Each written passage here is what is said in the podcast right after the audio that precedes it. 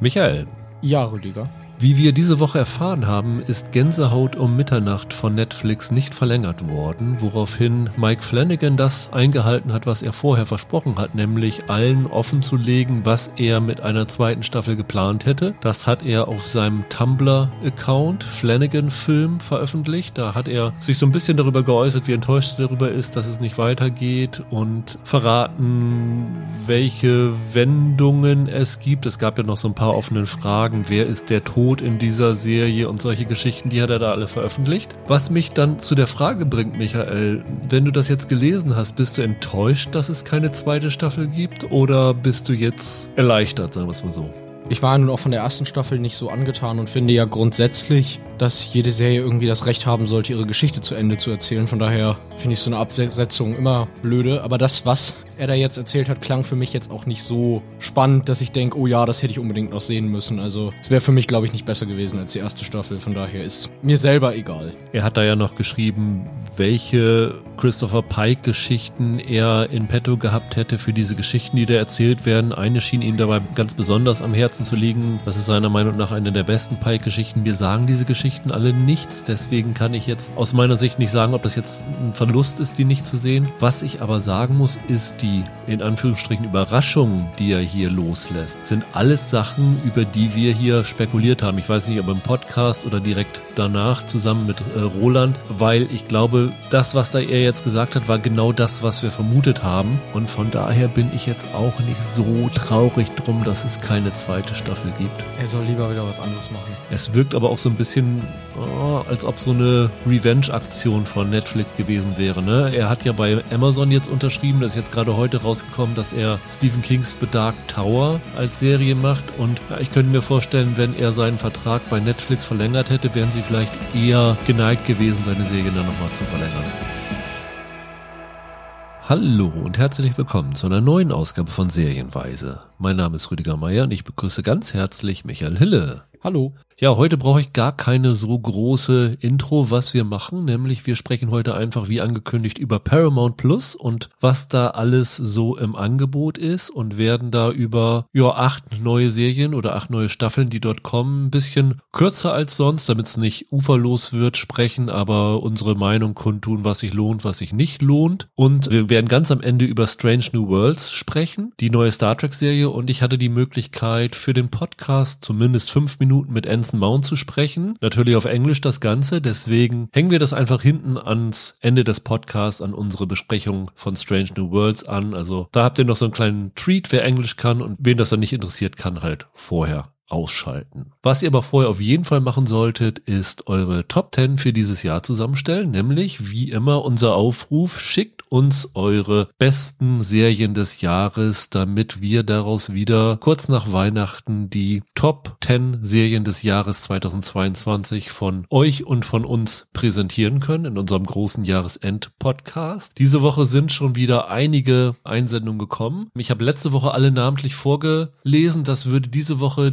den Rahmen sprengen. Von daher, ihr wisst, dass wir euch sehr, sehr dankbar seid für eure Listen und es ist tatsächlich für mich sehr faszinierend zu sehen, wie es sich so entwickelt, welche Serie vorne an ist. Ich habe so das Gefühl, es läuft aktuell auf einen Zweikampf um die Spitzenposition raus. Also mal sehen, wie es so weitergeht. Also immer, immer her damit unter serienweise.web.de per Mail oder unter Twitter at Serienpodcast per Direct Message nehmen wir eure Listen an und wenn ihr dann zu jeder eurer Top 10 Einreichungen, es müssen übrigens auch nicht 10 sein, es reicht auch, wenn ihr nur sagt, wir haben nicht genug gesehen, 5 oder 7, das kriegen wir alles untergebracht. Wenn ihr dann jeweils noch einen Satz schreiben könnt, warum diese Serie für euch so gut gewesen ist, dann können wir das nämlich auch in eurem Namen dann in unserem Podcast sagen. Ja. Ja, Michael, Paramount Plus ist am Donnerstag gestartet, also gestern. Ich bin schon Abonnent, musste ich jetzt einfach mal zu machen, weil ich vieles einfach noch nicht gesehen hatte und es dann doch irgendwie komfortabler ist, das regulär auf dem Fernseher zu gucken als in einem Screening Room. Von daher kann ich auch sagen, was es kostet. Es kostet aktuell 7,99, wenn ihr es monatlich abschließt. Es soll regulär 79,90 als Jahresabo kosten. Aber wenn man bis zum 8. Januar abschließt, gibt es 20 Euro Rabatt fürs erste Jahr. Das heißt, aktuell kann man es für 59,90, glaube ich, abschließen. Und es gibt für alle, die erstmal vielleicht nur reinschnuppern wollen, zumindest sieben Tage, wo das Ganze noch nicht berechnet wird. Also wenn man innerhalb der ersten sieben Tage kündigt, kommt man ohne Kosten raus. Haken an der Sache ist, ich glaube, die beiden interessantesten Neustarts, über die wir heute sprechen werden, sind 1883 und Star Trek Strange New Worlds. Die sind noch nicht komplett verfügbar. Die sind erstmal nur mit zwei Folgen da. Im Falle von Strange New Worlds kommen jede Woche zwei neue Folgen. Ich glaube bei 1883 jede Woche nur eine ja, neue Folge. Habe ich auch so gelesen. Von daher wird es noch ein bisschen dauern, bis sie alle da sind. Aber ja, wir sprechen über acht neue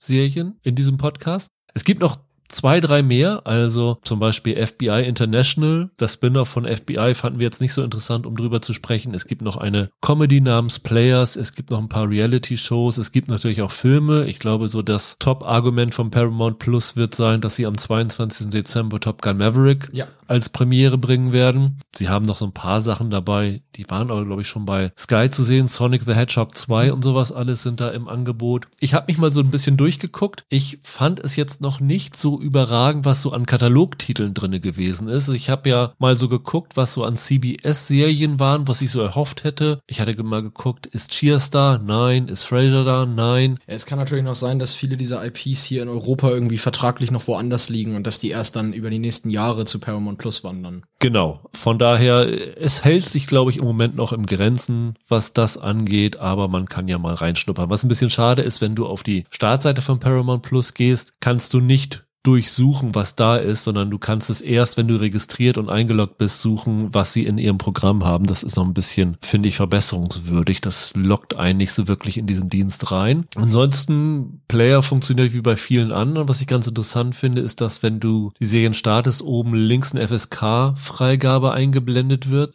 Das machen, glaube ich, die meisten Streaming-Dienste nicht. Prime macht das auf jeden Fall und Disney Plus, aber ich glaube andere Dienste nicht. Ja, ansonsten ist es, würde ich sagen, aktuell noch wie jeder andere Streaming-Dienst. Also tut sich jetzt irgendwie nicht durch irgendwelche Besonderheiten hervor, hätte ich jetzt gesagt. Muss sich dann natürlich auch mit ein bisschen Zeit entwickeln. Ne? Aber sie haben jetzt, glaube ich, beim Start in Deutschland deutlich mehr Originals auf den ersten Schlag, als es zum Beispiel damals Disney Plus hatte. Ich meine, als wir über Disney Plus geredet haben, haben wir tausende Katalogtitel aufgezählt und irgendwie drei Originals, die es damals gab. Und hier jetzt äh, sieht das ein bisschen anders aus. Ja, sie haben natürlich einige Titel von Showtime und sowas alles, ja. was bisher in Deutschland bei Sky gelaufen war. Wer Sky Cinema Kunde ist, soll ja auch Paramount Plus umsonst bekommen. Also es gibt schon im Vorlauf für diesen Monat noch ein paar Sachen. Am 22. Dezember kommt schon das erste deutsche Original, Der Scheich von Dani Levy. Genau. Am 29. Dezember kommt Let the Right One In, diese Serienversion von dem, erst war es ein schwedischer und dann war es ein US-Remake, was sie jetzt auch gerade angekündigt haben. Die zweite Staffel von Yellow Jackets, die bisher bei Sky lief, kommt im März bei Paramount Plus in Deutschland. Also es wird ein paar Sachen dann auch in Zukunft noch kommen, aber muss man mal abwarten, wie sich das Ganze mhm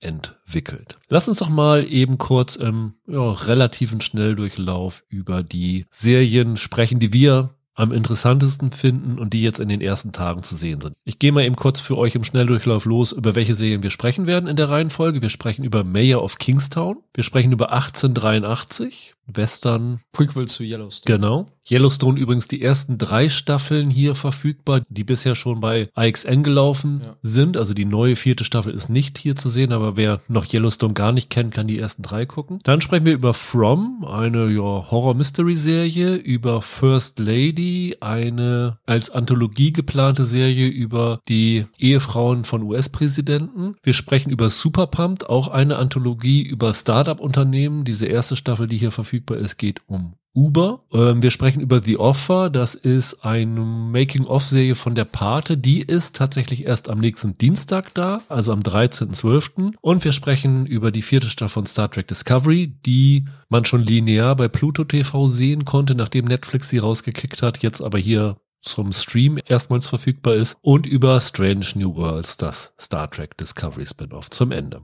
Let's go. Let's Go, Mayor of Kingstown, ist eine Serie von Taylor Sheridan, der, ja, was so Paramount angeht, der Haus- und Hofautor ist. Der Mann, der Yellowstone geschaffen hat, der Mann, der Zwei Yellowstone Spin-offs, also Genau, 1883. 1880, 1923 startet jetzt in den USA, wird bei uns, ich schätze mal Februar, März oder sowas kommen. Genau. Und dann natürlich noch Tulsa King, die Serie mit äh, Sylvester Stallone, die in den USA auch schon gestartet Genau, ist. kommt auch bei uns im März und er hat glaube ich noch 666 oder sowas in der Genau. Planung, also noch ein Yellowstone Spin-off, also der ist wirklich der Autor für alles bei Paramount. Das hier ist jetzt aber kein Western, sondern es ist, was man so sagen würde, ein Gangsterdrama vielleicht? Ja, ein Thriller. Also ich würde mehr sagen, dass das Richtung Thriller geht. Also so mit po- politischen Untertönen. Ne? Zehn Folgen hat die Staffel. Die ist jetzt auch schon in ihrer Gänze bei Paramount Plus verfügbar. Also die kann man schön durchbingen. Für Leute, die auf US-Stand sind, auch schon ziemlich alt. Die ist ja letztes Jahr schon in den USA gelaufen. Genau, November 2021 ist sie da schon gelaufen. Wie gesagt, bei uns jetzt hier eine Premiere. Und es geht um einen Ort namens Kingstown, der in Michigan ist. Ist natürlich ein fiktives Städtchen. Und dieser Ort zeichnet sich dadurch aus, dass, wie sagen Sie es in der Pilotfolge, im,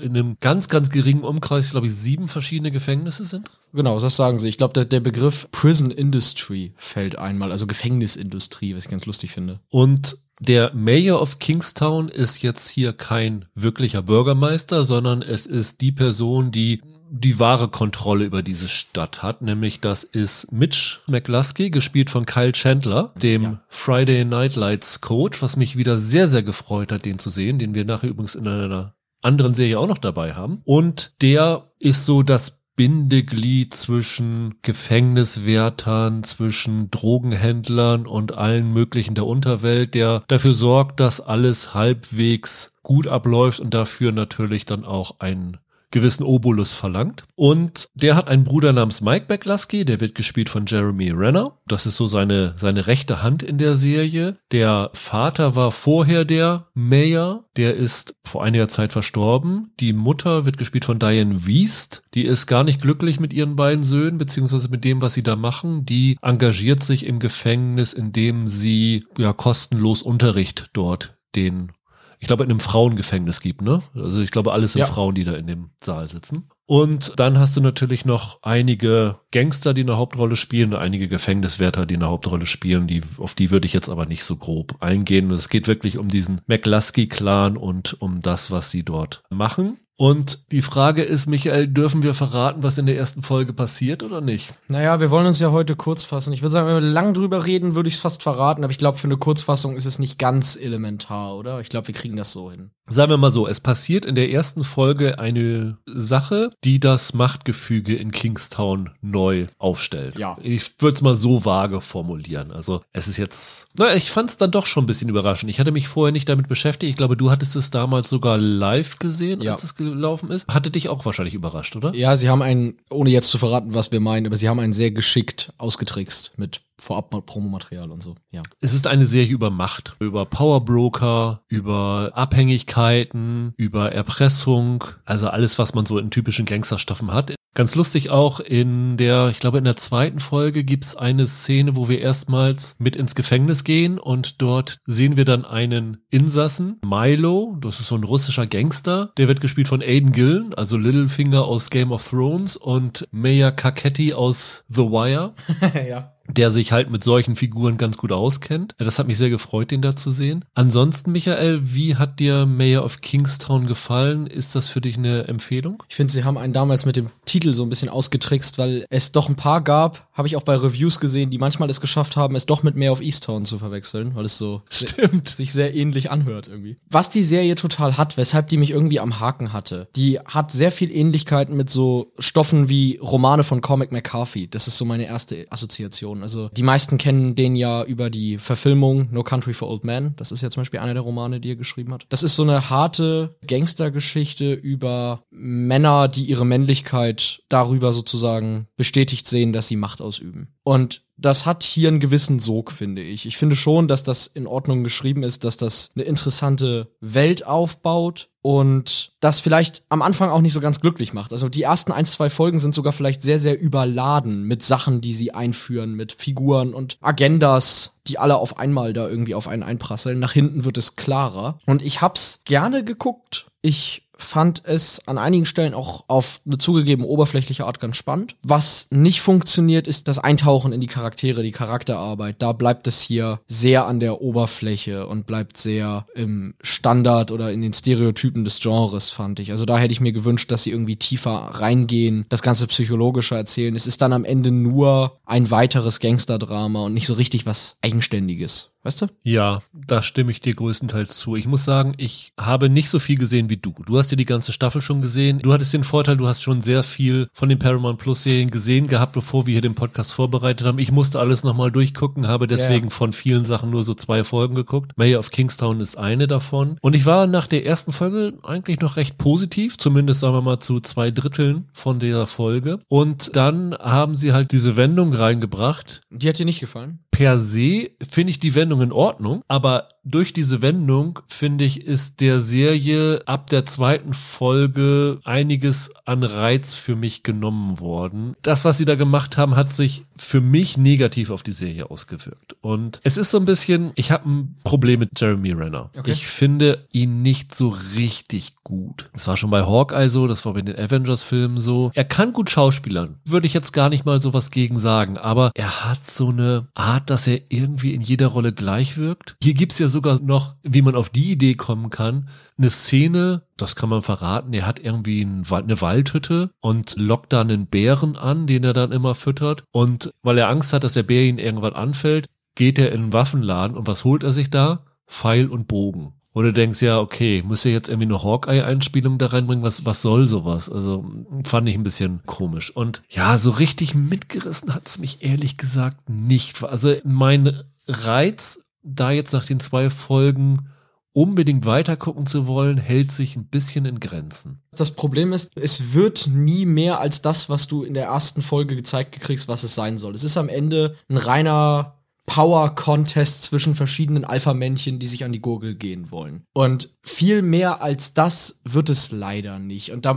muss man sich dann schon fragen, all das, was es mir erzählen will, eben über diese Art Mann und über diese Art von Machtmissbrauch und Machterwer Machterwerbnis, erzählt mir da jetzt Mayor of Kingstown irgendwas, was mir nicht Serien wie zum Beispiel The Shield schon tausendmal und viel besser erzählt haben. Das ist so ein bisschen die Schwierigkeit hier. Also was ist hier wirklich neu und aufregend dran? Vor allen Dingen die Frage ist, was ist hier drinne, was ist rechtfertigt davon zehn Folgen zu sehen? Weil so in den ersten beiden Folgen gab es mindestens zwei Szenen, wo Jeremy Renner irgendwo bei diesem Drogendealer reinplatzt, der auf Liegestühlen irgendwo auf einer Wiese sitzt und da Drogen vertickt. Und der platzt da zweimal mit Waffengewalt rein, wo ich mir denke, ey Alter, spätestens beim zweiten Mal sollten sein, die Leute von diesem Gangster darauf vorbereitet sein und sich da nicht so überrumpeln lassen von dem. Hat mich jetzt nicht so überzeugt. Ich weiß auch nach diesen zwei Folgen noch nicht. Du hast eben gesagt, es ist so ein Duell von Alpha-Männchen. Wer neben Renner das zweite Alpha-Männchen sein soll. Ich vermute Aiden Gillen. Ja,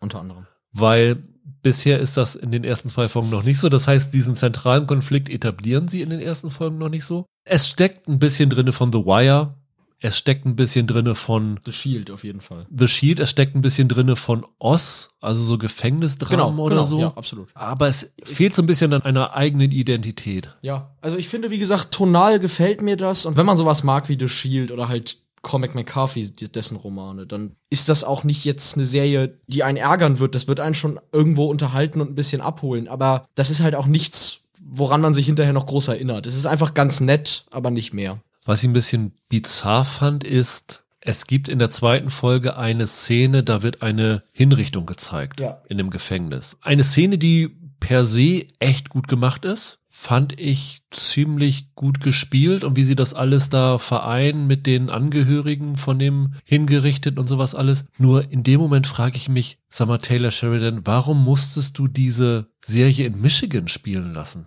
Weil, weißt du, was die Besonderheit von äh, Michigan ist? Nein. Michigan ist der allererste Staat, der Hinrichtungen verboten hat. Da ist seit fast 200 Jahren, glaube ich, niemand mehr hingerichtet worden. Sie haben, sie haben das, glaube ich, als einziger Bundesstaat in den USA 1963 sogar in die Verfassung des Bundesstaats aufgenommen, dass Hinrichtungen verboten sind in diesem Bundesstaat. Also in dem Bundesstaat, in dem Hinrichtungen am meisten verpönt sind, sowas stattfinden zu lassen, wenn es für mich keinen Grund gibt, warum es ausgerechnet in Michigan spielen muss, fand ich ein bisschen bizarr. Also da hätte ich mir dann doch ein bisschen von Sheridan mehr Authentizität gewünscht. Nur so eine kleine Randbemerkung. Ansonsten, da du eher alle zehn Folgen gesehen hast, es gibt ja eine zweite Staffel, enden sie auf einem Cliffhanger oder wie läuft das? Ja und nein. Also man kann nach der ersten Staffel aufhören und ist zufrieden mit dem, was man gesehen hat, aber sie lassen sich genug offen, dass die zweite Staffel vieles an vieles wieder anknüpfen wird. Alles klar. Also bei dir so ein bisschen Verhalten positiv, bei mir ein bisschen darunter. Wir werden am Ende des Podcasts auch nochmal so ein kleines Ranking machen von den Serien, die wir heute vorstellen, wie wir die in unserer Empfehlungsliste setzen werden. Von daher habt ihr dann nachher vielleicht noch einen kleinen Überblick. Kommen wir zur zweiten Taylor Sheridan Serie. 1883, das Yellowstone Spin-off, die große Vorgeschichte, die im Fokus den Urgroßvater von der Kevin Costner Figur aus Yellowstone hat, richtig? Ja. Spielt im Jahr 1883, haha, wie der Titel schon sagt. Wer hätte es gedacht?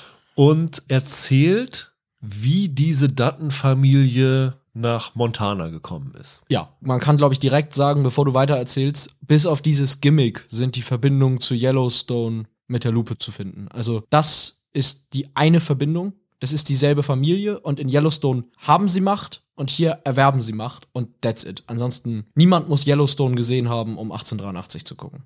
Man muss sagen, eigentlich hat Mayor of Kingstown mehr Ähnlichkeit mit Yellowstone als 1883. Letztlich ja. Also Yellowstone haben wir ja schon mal gesagt, ist so eine Art Dallas in der heutigen Zeit. Vielleicht mit einem noch größeren A-Loch in der Hauptrolle. Aber das hier ist ein lupenreiner Western. Also es geht mehr in so eine Richtung wie Deadwood oder so, als in Richtung Yellowstone. Ja, wobei Deadwood ist ja eine Pioniergeschichte. Das hier ist Ja. eigentlich ein, ein Road-Movie in Anführungsstrichen. Ich meine jetzt mehr so atmosphärisch. Ja. Es ist wirklich ein richtiger Western. Ja. Und weil es ein richtiger Western ist, haben sie in der Hauptrolle auch Sam Elliott gecastet, ja. der sich ja damals als Power of the Dog rausgekommen ist, sich sehr fragwürdig geäußert hat über dessen Qualitäten als Western. Der hat sich da ziemlich in die Nesseln gesetzt, aber der ist halt ja so ein typisches, bekanntes Western-Gesicht. Spielt hier Shay Brennan, das ist ein Angestellter der Pinkerton Agency und der ist angeheuert worden, ein Track mit deutschen Auswanderern von Texas nach Oregon zu führen.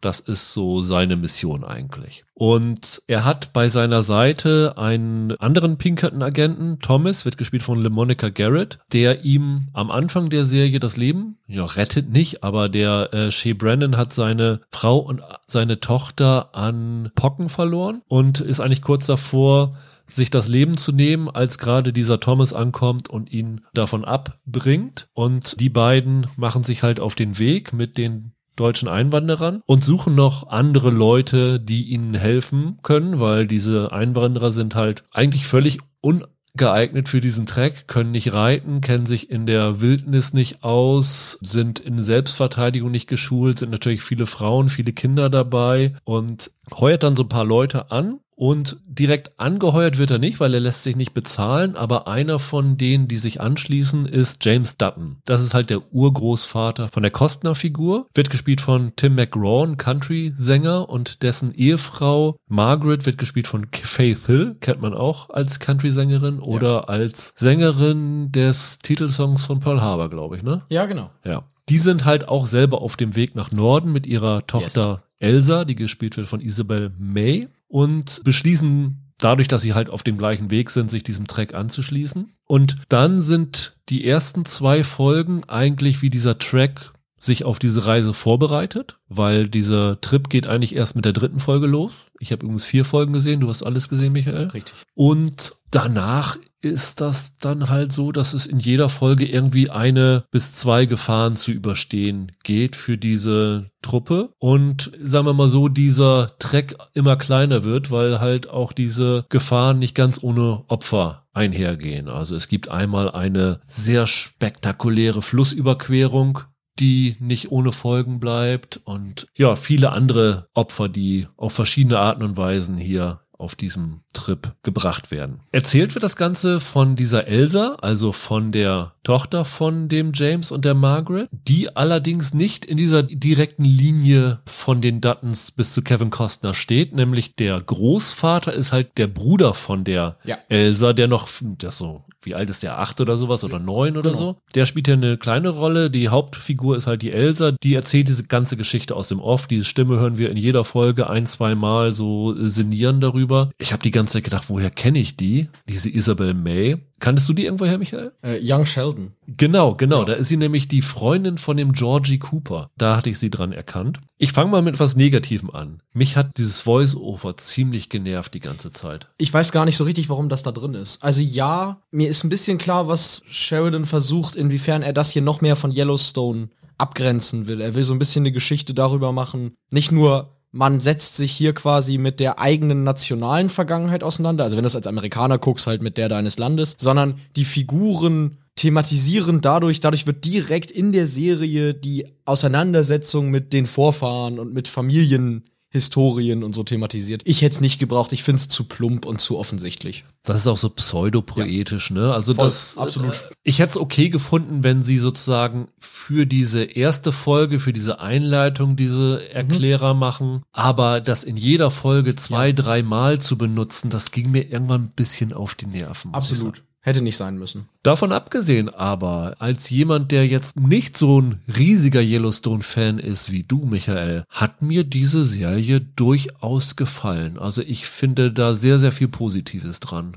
Ja, absolut. Die ist super. Also mir hat die auch gut gefallen. Die ist anders als Yellowstone, aber das, was an ihr gut ist, sind dieselben Qualitäten. In beiden Fällen und hier halt auch wieder ist das eine Serie, die man gucken muss, wenn man verstehen will, wie die USA tickt und warum es, warum die Uhren in den USA so ticken, wie sie es tun. Das ist eine tolle Serie über die sehr wackelige Auslegung des Gesetzes und von Gerechtigkeit und Rechtschaffenheit im Wilden Westen und wie dieses, ich sag mal, Recht des Stärkeren, das zur Not mit Gewalt durchgesetzt wird, wie das Teil der amerikanischen Identität geworden ist in der Zeit des Wilden Westens. Das finde ich ist hier toll drinne. Hier sind Figuren drinne, die das transportieren und bei denen man genau versteht, wie sie ticken und warum sie handeln, wie sie es tun. Und auch als, du sagst jetzt Road Movie, auch als so eine Reisegeschichte ist das einfach gut erzählt. Du hast wirklich das Gefühl, dass du Strecke zurücklegst, was in einem Road Movie eigentlich das Wichtigste ist, finde ich. Du hast wirklich das Gefühl, da geht was voran, weil die Figuren sich proportional zu der Anzahl an Orten, die sie bereisen, weiterentwickeln. Und das ist sehr hübsch geschrieben. Es beginnt ja mit einer ganz komischen Klammer. Wir steigen ein mit einem, ich glaube, Comanchen-Überfall ist das, wo wir sehen, wie dieser Wagen von der Elsa in Flammen ausgeht. Das ist auch so das Werbemotiv, mit dem sie als erstes rausgegangen sind, dass sie die zeigen mit dem brennenden Wagen im Planwagen im Hintergrund, die dann konfrontiert wird von einem der Comanchen und es dann so ein Duell mit Pfeil und Bogen gegen Pistole gibt zwischen den beiden. genau. Ich würde mal vermuten, das ist so dieses Damages-Prinzip, dass sie eine Szene aus der Mitte der Serie nehmen. Ne? Da werden wir Genau. wahrscheinlich in der Mitte der Staffel wieder rankommen. Ja, das ist ja auch eine abgeschlossene Geschichte, ne? Stimmt, das ist eine Limited Series, richtig, richtig. Genau, es, es wurde dann ja irgendwie 1923 sozusagen als Fortsetzung angekündigt, weil das dann ja wieder 40 Jahre später die Dutton-Familie wieder aufgreift und es, es soll wohl noch ein Spin-off kommen zu 1883 per se. Ja, ich glaube, in den 50ern haben sie noch eine Überlegung, oder? Ja, aber es soll auch noch 1883 The Bess Reeves Story ist auch noch angekündigt. Ach so, ja, ja. Ich fand's auch ganz schick, weil wir das jetzt gleich gesagt haben, aber bevor 1883 rauskam, sind James Dutton und Margaret Dutton, also die beiden Dutton-Figuren aus dieser Serie, ja in Yellowstone schon zweimal aufgetaucht. Die tauchen in der vierten Staffel zweimal in so Flashback-Szenen in verschiedenen Folgen auf. Und das spielt dann 1893, also zehn Jahre nach den Ereignissen dieser Serie. Mit dem Darstellerduo? Ja, genau, mit, mit Tim McGraw und Fatal. Ah ja. Fand ich eine ganz charmante Art, die beiden Serien zu verbinden, aber trotzdem,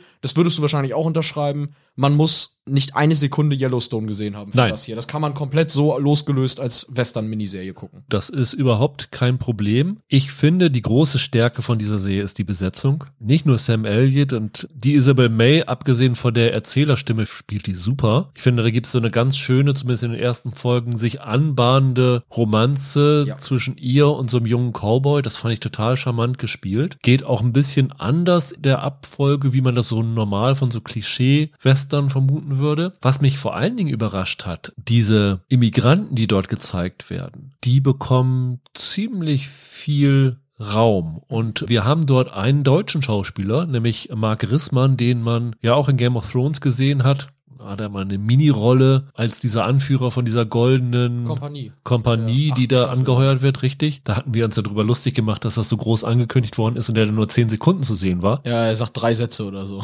Hier in 1883 ist das eine richtig, richtig große Rolle, weil Absolut. der ist derjenige, einer der wenigen von diesen Immigranten, der halt Englisch kann und fungiert dann so ein bisschen als Dolmetscher und so als Bote zwischen diesem Shea und den anderen Immigranten. Und da kommt es halt immer wieder so zu Konfrontationen und zu schwierigen Situationen, wo er so auch relativ diplomatisch zwischen agieren muss. Und das fand ich eine sehr, sehr bemerkenswerte Rolle. Es hat mich sehr überrascht und das haben wir ja öfter mal in Serien kritisiert, dass sie, wenn sie so deutsche Figuren haben, dann irgendwen aus den USA casten, der wo mal Deutsch in der Schule hatte und dann irgendwie mit gebrochenem Deutsch, mit so Ja. schmuddeligem Akzent dann irgendwie spricht. So, dass du als Deutscher Untertitel anmachen musst, Ja, um zu verstehen, genau. was der da redet. Ja. Und hier ist es nicht nur der Mark Rissmann, auch wenn die untereinander sprechen, Ja. ist das alles tipptopp deutsch, also Absolut. sehr, sehr authentisch. Das fand ich sehr positiv. Und äh, ja, also es sind gute Geschichten dabei, es äh, macht Spaß. Ich persönlich würde sagen, für mich war The English noch ein Tick besser. Du würdest da jetzt, glaube ich, die Gegenrede starten, aber es sind beides definitiv sehenswerte Western. Ich finde auch, gerade weil man Yellowstone ja teilweise auch absprechen kann, ein Western zu sein, das hier ist ein lupenreiner Western. Und wer die letzten Jahre die politische Entwicklung der USA mitverfolgt und wissen will, wo das alles herkommt, was da gerade passiert, 1883 und Yellowstone zeigen es euch. Also politischer könnten zwei Serienproduktionen nicht sein in den letzten Jahren. Man muss das gesehen haben, wenn man die USA verstehen will, so wie sie gerade tickt. Ja, es ist ja auch so kurz nach dem Bürgerkrieg angesiedelt. Äh,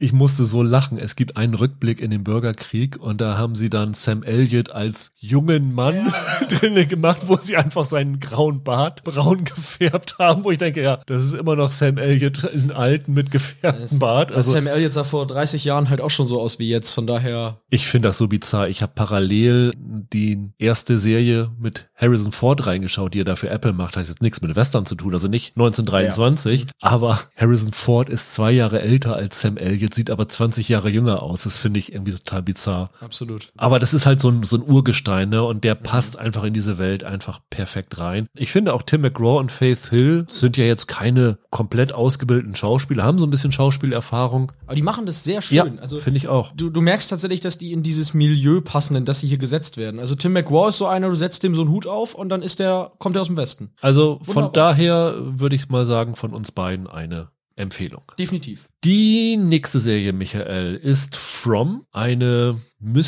Mystery-Serie, die zehn Folgen hat, auch alle so eine Stunde lang grob, auch komplett bingebar, also sie sind jetzt seit äh, gestern komplett verfügbar und es geht um ein kleines Örtchen in Amerika, Ja. wo mysteriöse Dinge vorgehen. Also die erste Szene ist, dass der Sheriff des Orts, der gespielt wird von Harold Perrineau, der äh, nach Lost mal wieder in einer Mystery-Serie drinne ist, der geht mit einer Glocke durch die Straßen der Stadt und macht alle darauf aufmerksam, dass es bald dunkel wird und dass alle bitte zurückgehen sollen in die Häuser, weil nachts scheint sich in diesem Örtchen irgendwas Böses abzuspielen. Und dann kommt es aber dazu, dass eine Familie mit einem Karawan über einen Baum stolpert. Also der Baum liegt mitten auf der Straße, was sie dazu zwingt, einen anderen Weg zu nehmen. Und dann landen sie halt in dieser Stadt und äh, fragen nach, ja, sag mal, wo geht's denn hier wieder zum Highway? Wir haben uns ein bisschen verfahren. Der Sheriff sagt mir, ja, fahr da mal geradeaus weiter, dann kommt ihr da schon irgendwann hin. Und dann fahren sie und fahren sie und landen wieder in dem Örtchen. Und dann fahren sie und fahren sie nochmal und landen wieder in dem Örtchen und stellen fest, Moment, jetzt sind wir aber von der anderen Seite in den Ort gekommen. Das kann irgendwie alles nicht sein. Also es scheint so diese Geschichte zu sein, man kommt aus diesem Ort einfach nicht mehr raus. Deswegen heißt die Serie auch From. Die Leute kommen nur irgendwo her, Aber sie kommen nicht wieder raus, ja. aber können nicht mehr irgendwo hingehen. Also To gibt's hier nicht, nur From. Sagt dir Silent Hill was? Nee, sagt mir nichts. Okay.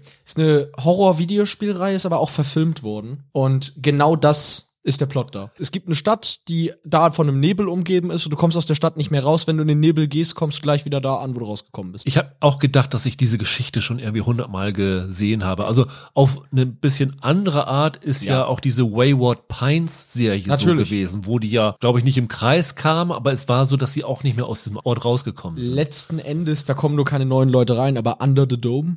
ja, Ne? ja. Und ich, ich hab's jetzt nicht mehr nachgeguckt, aber es gibt 1000-prozentig eine Twilight Zone Folge mit exakt dieser Prämisse. Also Ja, das äh, habe ich auch gegoogelt, ob es da eine, eine gibt. Also, Muss es, muss es. ähm, Das habe ich auch so ein bisschen die Vermutung. Es ist nicht eine sehr originelle Geschichte, aber das muss ja nichts heißen, wenn sie gut gemacht ist. ist sie das denn? Ja, das äh, ist halt die andere Frage. Also wir erfahren dann relativ schnell in der ersten Folge noch, was passiert nachts. Nämlich es kommen irgendwelche Monster, Gespenster, was auch immer das ist, die vor den Fenstern stehen und um Einlass bitten. Und es scheint irgendwelche Talismane zu geben, die dazu führen, dass diese Leute nicht ins Haus reinkommen, also in geschlossene Ja. Gebäude. Es sei denn, sie werden reingebeten. Und wenn sie reingebeten werden, was in der ersten Folge passiert, dann zerfleischen sie diejenigen, die in dem Haus drinne sind. Und deswegen ist der Pfarrer eigentlich der Einzige, der ein blühendes Geschäft dort hat. Nämlich, äh, Ja. es gibt immer wieder Beerdigungen da. Wir werden halt in diesen Ort so reingeführt durch diese Familie halt, die auch neu in diesen Ort reinkommen und erstmal alles kennenlernen, was dort stattfindet. Die Mutter dieser Familie wird gespielt von Catalina Sandino Moreno. Die ist ja mal Oscar nominiert gewesen, also nicht ganz unprominent. Die kommt mit ihrem Ehemann Jim, gespielt von Ian Bailey, und einer Tochter und einem kleinen Sohn rein. Und dann sehen wir halt, was dort passiert. Ich habe nur zwei Folgen gesehen. Ich weiß nicht, wie viel hast du gesehen, Michael? Ich glaube drei. Auch drei. Also auch nicht so viel. Wir wissen also hier noch relativ wenig drüber. Es gibt auch schon eine zweite Staffel. Ist zumindest genehmigt worden, wird demnächst kommen. Aber ich muss sagen, weil du eben gefragt hattest, ob sie gut ist, so richtig gepackt hat mich das nicht. Das ist so ein Fall von, ich finde, aus dieser Prämisse kannst du sehr viel rausholen, auch wenn wir sie schon tausendmal gesehen haben. Aber das ist ja eigentlich eine ganz tolle Geschichte. Du hast so eine isolierte Gruppe und zeigst, wie verändert sich das Zwischenmenschliche, wenn man sozusagen keine Zukunftsperspektive hat, ne? Wie es in diesem Ort der Fall ist, wenn du komplett abgeschnitten bist. Aber da hatten sie an sich Gold in der Hand und sind nicht mal mit Bronze nach Haus gekommen. Also mich hat es leider wirklich streckenweise an sowas wie Under the Dome erinnert, auch qualitativ. Ich fand einige Dialoge waren hier zum Schuhe ausziehen. Ja, so eine Serie funktioniert halt immer nur, wenn du einen wirklich guten Cast hast,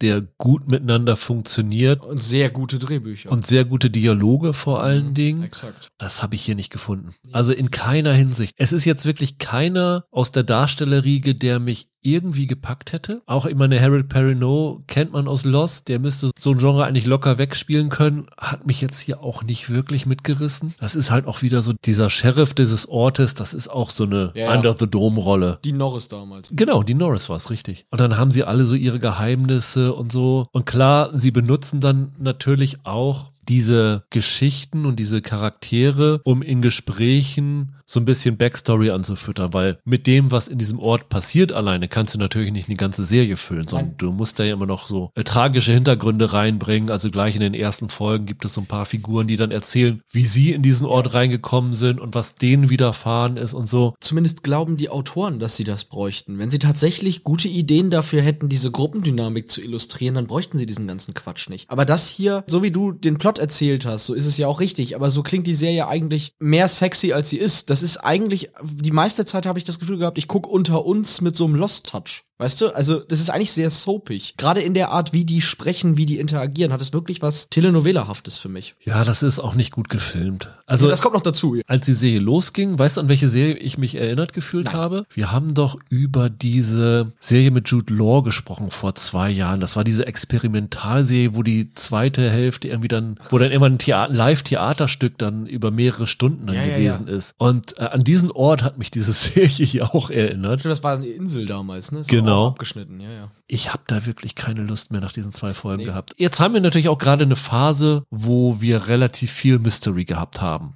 So diese Mystery-Box-Serien, sei es 1899 oder sowas. Und rein vom Reiz her, mich in diese Mystery reinzustürzen, ist diese Geschichte mir nicht originell genug. Ich habe mit 1899 sehr, sehr viele Probleme gehabt und gerade auch mit Aspekten, über die wir hier im Podcast noch nicht gesprochen haben, also mit den letzten Folgen, die wir noch nicht gesehen hatten, habe ich sehr, sehr viele Probleme mit gehabt. Aber von der Grundidee her finde ich das viel, viel reizvoller als diese Geschichte, die, wie du schon zu Recht gesagt hast, wir in Under the Dome oder anderen schon relativ ähnlich gesehen haben. Und dadurch, dass du halt keine Figur hast, die dich mitzieht, ich finde diese Familie, die da reinkommt, das sind auch nicht unbedingt Sympathieträger. Du musst irgendjemanden dabei haben, mit dem du dich identifizierst, mit dessen Schicksal oder mit deren Schicksal du mitleiden kannst. Und nach diesen zwei Folgen muss ich sagen, mir ist das relativ egal, wen die Monster sich da holen. Am besten alle, dann ist vorbei. Mich wundert ein bisschen, dass sie in den USA so gute Kritiken bekommen hat. Mich Also, auch. Die Ja. sind so semi-positiv gewesen. Und dass es eine zweite Staffel gibt, hat mich jetzt hier nicht überzeugt, muss ich sagen. Also von daher, wer Mystery Box Geschichten total liebt, kann da gerne mal reinschauen, aber ich würde jetzt meine Erwartungen nicht zu hoch schrauben.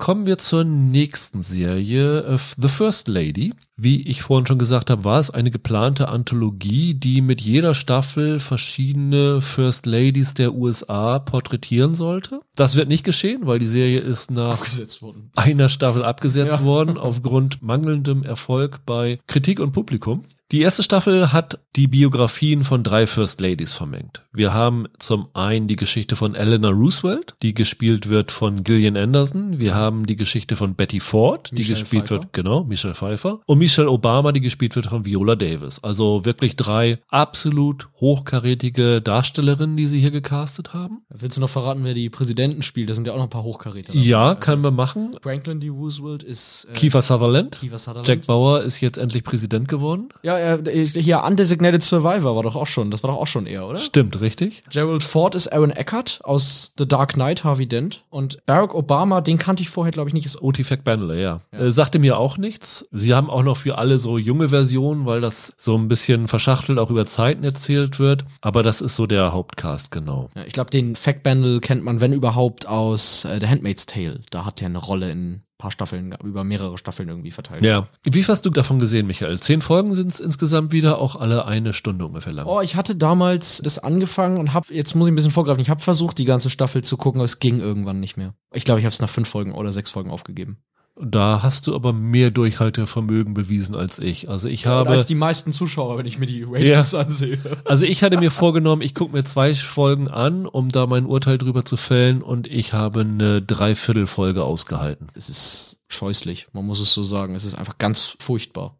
Und das, obwohl eigentlich gute Leute involviert gewesen sind. Ne? Also inszeniert worden ist das Ganze von Susanne Bier, die hat alle zehn Folgen inszeniert und die ist ja nun wahrlich keine schlechte Regisseurin. Die hat ja Absolut. Der Night ähm, Manager war Night. Manager, The Undoing und so, also die kann auf jeden Fall schön inszenieren. Der Autor des Ganzen, Aaron Cooley, sagte mir jetzt nichts. Nee. Aber ich finde letztendlich, woran die Serie scheitert, ist das Konzeptionelle. Weil du kannst natürlich eine Anthologie über First Ladies machen, aber du kannst es nicht so machen, wie diese das hier gemacht haben, nämlich indem du drei verschiedene Biografien in drei verschiedenen Zeiträumen, die zumindest so war mein Eindruck in dieser ersten Folge, relativ wenig Überschneidung miteinander haben, irgendwie zusammenmixen. Also ich habe, glaube ich, irgendwo gelesen, ich habe selber nicht mitgezählt, aber es stand irgendwo zwölfmal springen die zwischen den Zeiten hin und her, allein in dieser ersten Folge. Und das ist einfach zu viel. Ich bin da irgendwann nicht mitgegangen. Also dieses ständige Hin- und Hergespringe ging mir total auf den Senkel. Haben ja absolut alle gesagt, das ist einfach wahnsinnig wirr erzählt. Also ich weiß gar nicht, ob die einzelnen Handlungsstränge nicht sogar irgendwie interessant wären, aber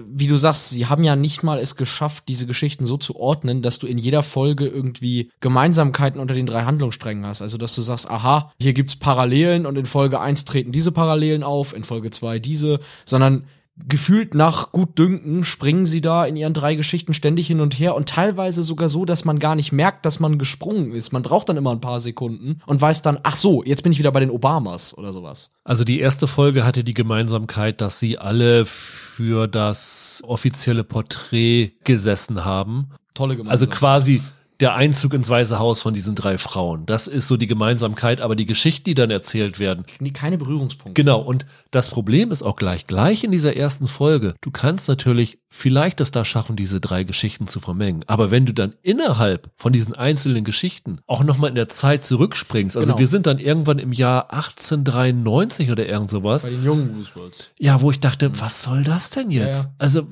was bringt aber- mir das? Das machen die aber mehrfach. Also du kriegst ja auch den jungen Obama ein paar Mal zu sehen in den Folgen und so. Ist mir auch nicht klar. Ich finde auch, das Narrativ, das sie hier wählen, unglücklich. Also sie wollen hier natürlich zeigen, dass hinter drei so erfolgreichen und starken Präsidenten einen mindestens genauso starke Ehefrau stand oder so. Aber wenn ihr Heldengeschichten über Frauen in der Politik erzählen wollt, dann erzählt doch über Frauen, die als Politikerin selbst Karriere gemacht haben und erzählt mir nicht von den Ehefrauen, die ihre Männer unterstützt haben. Ich finde das tatsächlich bisschen unglücklich als Angelpunkt für zehn Folgen Serie. Das ist mir zu wenig. Ich weiß nicht, man kann natürlich erzählen, was so diese Frauen im Weißen Haus geleistet haben, weil es gibt ja durchaus viele First Ladies, die sich für soziale Zwecke ah. und sowas alles engagiert haben und wirklich äh, große Sachen geleistet haben. Aber wie gesagt, mich stört vor allen Dingen, dass sie das hier alles vermengen. Dann macht da gefälligst drei Miniserien, a drei oder vier Folgen aus diesen Geschichten, aber hört auf, das zu vermengen. Da ist vielleicht dann eine mindestens gute dabei. Hier weiß ich wirklich nicht, was da der Reiz ist. Und ich muss ehrlich gesagt auch sagen, für die Namen, die sie da gecastet haben, ist das auch darstellerisch enttäuschend. Also von den drei wirklich Hochkaräterinnen, die sie da haben, würde ich nur eine als überzeugend einschätzen. Viola Davis? Nee. Nee, tatsächlich nicht, sondern Michelle Pfeiffer. Michelle Pfeiffer. Michelle Pfeiffer fand ich wirklich gut. Gillian Anderson war ein Desaster. Jede Szene, wo Gillian Anderson zu sehen ist, musste ich wirklich in Gelächter ausbrechen. Ich weiß gar nicht, wie man auf die Idee kommen kann, jemandem so falsche Szene in den Mund zu setzen. Die hat dann irgendwie so ein, durch diese falschen Szene, diese Oberlippe guckt immer raus. Du denkst, du bist in einer ganz, ganz schlechten Saturday Nightlife Parodie von der Roosevelt. Das ist unerträglich. Und Viola Davis, die hat, glaube ich, keine Implantate, aber die macht so einen Schmoll-Kussmund, äh, weil die Michelle Obama so ein bisschen von ihrem natürlichen Aussehen so eine Physiognomie hat. Aber wenn jemand, der das nicht hat, das macht, das sieht total lächerlich aus. Klar. Wenn du da irgendwie dir so versuchst, so Ballonlippen zu machen beim Sprechen. Und jedes Mal, es gibt, glaube ich, die allererste Szene, wo wir sie sehen, ist mhm. sie auf einem Rücksitz von irgendeiner Limousine. Und es ist ein ziemliches Close-up auf dem Gesicht. Und du guckst die ganze Zeit nur auf ihren Mund und denkst, was ist denn mit deren Mund? Was macht die da? Ja. Also da sind so ja. ganz komische Entscheidungen, die wirklich dazu führen, dass das Ganze ganz oft in eine Karikatur abdriftet. Und das gilt nicht nur für die drei Frauen, auch was Kiefer Sutherland da macht, ist teilweise wirklich unfreiwillig komisch. Ich muss sagen, ich habe niemanden aus dem Cast so richtig in guter Erinnerung. Ehrlich gesagt auch Pfeiffer nicht. Ich glaube, am ehesten finde ich Aaron Eckhart ganz okay. Weil wenn du ihn vergleichst mit dem echten Ford, die Art, wie er spricht oder so, er hat den ganz gut drin. Das muss man ihm lassen. Ich finde zumindest Präsident Ford hätte man schlechter treffen können, als Eckhart das hier tut. Ansonsten sind das hier Hochkaräter, die überhaupt von allen Seiten dieser Produktion im Stich gelassen werden. Also die seltsam hingestellt werden, die bescheuerte Dialoge sprechen müssen in Handlungsbögen, die total zerfasert erzählt werden. Es ist wirklich erschreckend, wie schlecht das Ding geworden ist, weil es eigentlich gar keinen Grund dafür gibt, dass es so missraten ist. Aber es ist wirklich, wirklich furchtbar. Ja, da muss ich mich wirklich auch anschließen und also ich meine, das ist ja alles historisch verbürgt, aber es wirkt auch so ein bisschen, als ob sie da noch extra versuchen, so weiter in die moderne so ein paar Anspielungen zu bringen. Also dass jetzt natürlich der Chief of Staff von Ford war ja Rumsfeld oder Cheney. Also die beiden waren ja, der eine war Chief of Staff und der andere war der Assistent genau. und die sind dann ja nachher als Verteidigungsminister in den USA sehr unrühmlich in die Geschichte eingegangen. Cheney als Vizepräsident, ja. Cheney als Vizepräsident, richtig. Oh, das wirkte halt so ein bisschen, als ob sie das dann noch unbedingt reinbringen wollen. Die haben da so Szenen reingeschrieben, wie dann irgendwie die Betty Ford, weil sie zur Beerdigung von der Mutter von Martin Luther King ohne Autorisierung der Administration gegangen ist. Dann wird sie dann von Rumsfeld, glaube ich, oder ja. von Cheney? Von Rumsfeld. Von Rumsfeld im Flugzeug so ein bisschen zusammengefaltet und so. Ja, ich weiß es nicht. Also die haben hier einfach für mich zu viel versucht, in diesen zehn Folgen unterzubringen. Sie erzählen hier drei Plots, die ohne erkennbaren Zusammenhang stehen, dann auch noch durcheinander und machen dann in jedem noch Nebenkriegsschauplätze auf. Ich glaube, in jedem Drehbuchseminar hätten die alleine für die Pilotfolge eine 5 Minus kassiert. Keine Ahnung, wie das so durch die Produktion gegangen ist. Ist mir nicht begreiflich. Ja, also ich finde es auch eine sehr, sehr befremdliche Serie und insofern ein bisschen ärgerlich, weil mich Politik und US-Politik mhm persönlich sehr interessiert. Also ich wäre eigentlich, glaube ich, die Zielgruppe für diese Serie gewesen, aber dass die mich so überhaupt nicht abholen konnte, ist eigentlich ein relativ schlechtes Zeichen für die Serie. Absolut. Kommen wir zu Superpump, Michael. Ja. Äh, auch eine Anthologie von Brian Koppelman und äh, David Levine, die zuvor für den, ja doch, kleinen Hit Billions äh, verantwortlich gewesen sind. Also kennen sich mit Businessmen aus und versuchen hier in einer Anthologieform, ja, Startup-Unternehmen zu porträtieren. Das ist ja so ein Ding, was im Moment ein bisschen in ist. Also wir hatten ja We Crashed, wir hatten diese Elizabeth Holmes-Geschichte. Dropout. Genau. The Dropout, genau, und ähm, solche Sachen alles. Und hier wird halt in der ersten Staffel die Geschichte von Uber, also diesem Fahrdienstleister in den USA, der den Taximarkt aufgemischt hat, gezeigt. Eine zweite Staffel, die bereits genehmigt ist, soll sich dann um die Geschichte von Facebook drehen. Also haben wir eigentlich ein Social Network schon gesehen, ein bisschen komische Entscheidung, aber sie versuchen halt so ein bisschen so die großen Namen da unterzubringen. Letzten Endes Social Network hat sich ja so viel künstlerische Freiheiten genommen, dass die Serie sehr anders werden wird am Ende. Und hier in diesen sieben Folgen, ich weiß nicht, wie viel hast du gesehen, Michael? Vier, vielleicht die Hälfte ungefähr. Okay, ich habe, äh, glaube ich, zwei gesehen. Wird erzählt, wie dieser Travis Kalanick, der hier gespielt wird von Joseph Gordon-Levitt. Da ist er mal wieder. Jahrelang weg gewesen, der Levitt. Ja, fandst du? Ja, ich fand schon. Also äh, Der hatte doch diese ein bisschen komische Apple-Serie. Richtig, die habe ich aber nicht gesehen. Also nur eine Folge oder so, deswegen habe ich ihn da nicht wahrgenommen. Aber ansonsten, so im Kino, der war ja mal irgendwie, der war mal bei Inception und bei Batman und, und dann hatte der ja richtig große Rollen irgendwie im Kino. Und die letzten Jahre, finde ich, hat man ihn kaum gesehen, tatsächlich. Das letzte Mal, dass ich mich jetzt erinnere, war in Snowden. Ich glaube, Trial of the Chicago Seven hatte er eine kleinere Rolle, aber Snowden müsste seine letzte so richtig große Hauptrolle in irgendwas gewesen sein, oder? Ja. So ein bisschen war der weg die letzten Jahre. Ja, er hat halt viel mit seiner Internetgeschichte Hit Record Ja. gemacht, ne? Also Genau. da macht er sein eigenes Startup. Er macht halt privat das, was er hier in der Serie spielt. Stimmt. Und dieser Kalanick ist ja eine sehr umstrittene Figur, Mhm. der musste dann irgendwann ja auch gehen, weil da gab es ja diese ganzen Skandale um Uber mit den sexuellen Übergriffen durch Ja. äh, Fahrern und da haben die sich ja ziemlich unrühmlich verhalten. Aber die Serie erzählt erst einmal, wie der dieses Ganze zum Laufen gebracht hat und wie er dann mit den verschiedenen Institutionen aneinander geraten ist, also diese Taxiunternehmen gerade in den USA sind ja sehr, sehr mächtige Unternehmer. Da gibt's ja in New York, also um diese sogenannten, wie heißt die, Taxi Medallions oder sowas, Genau. also diese Lizenzen, gibt's ja regelrechte Bieterwettstreite. Das ist ja, ist ja ganz, ganz äh, großer Markt dort. Die haben sich natürlich nicht so leicht die Butter vom Brot nehmen lassen und dann versucht halt Uber zu stoppen und Uber hat da mit mal legalen, mal illegalen Mitteln gegengehalten und das zeigt diese Serie so ein bisschen. Der Kalanick ist natürlich auch eine sehr, sehr schildernde Figur gewesen, hat dann ja auch so wilde, exzessive Partys gegeben für seine Firma und all Natürlich sowas, das. wie das halt so in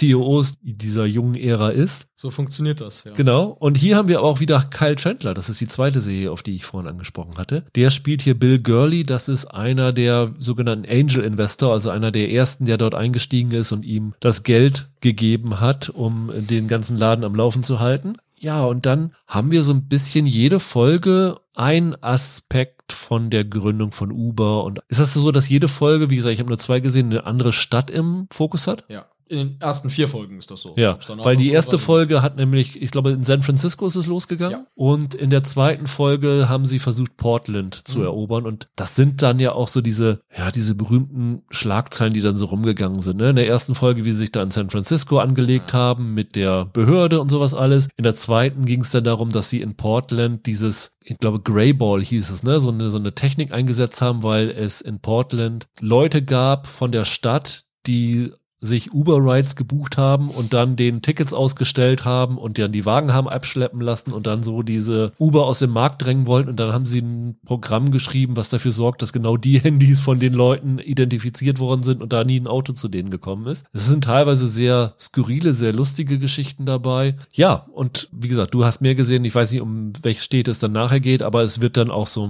chronologisch so ein bisschen dadurch gegangen, wie es dann am Ende wahrscheinlich dann auch zu diesem Abgang von dem Kellerneck gekommen ist und diese ganzen Skandale, die da alle mit zusammenhängen. Weißt du, was eine super Serie gewesen wäre anstelle von dieser? Wenn wir gesehen hätten, wie Uber-Fahrer überfallen werden von Judd Hirsch, Danny DeVito und Christopher Lloyd als alte wütende Taxifahrer, die die Konkurrenz loswerden wollen und sich mit den jungen Leuten anlegen. Das hätte ich cool gefunden. Also eher in der Comedy-Richtung dieser Ja. Geschichte von Uber, ja? das ja wäre klar. doch super gewesen, oder?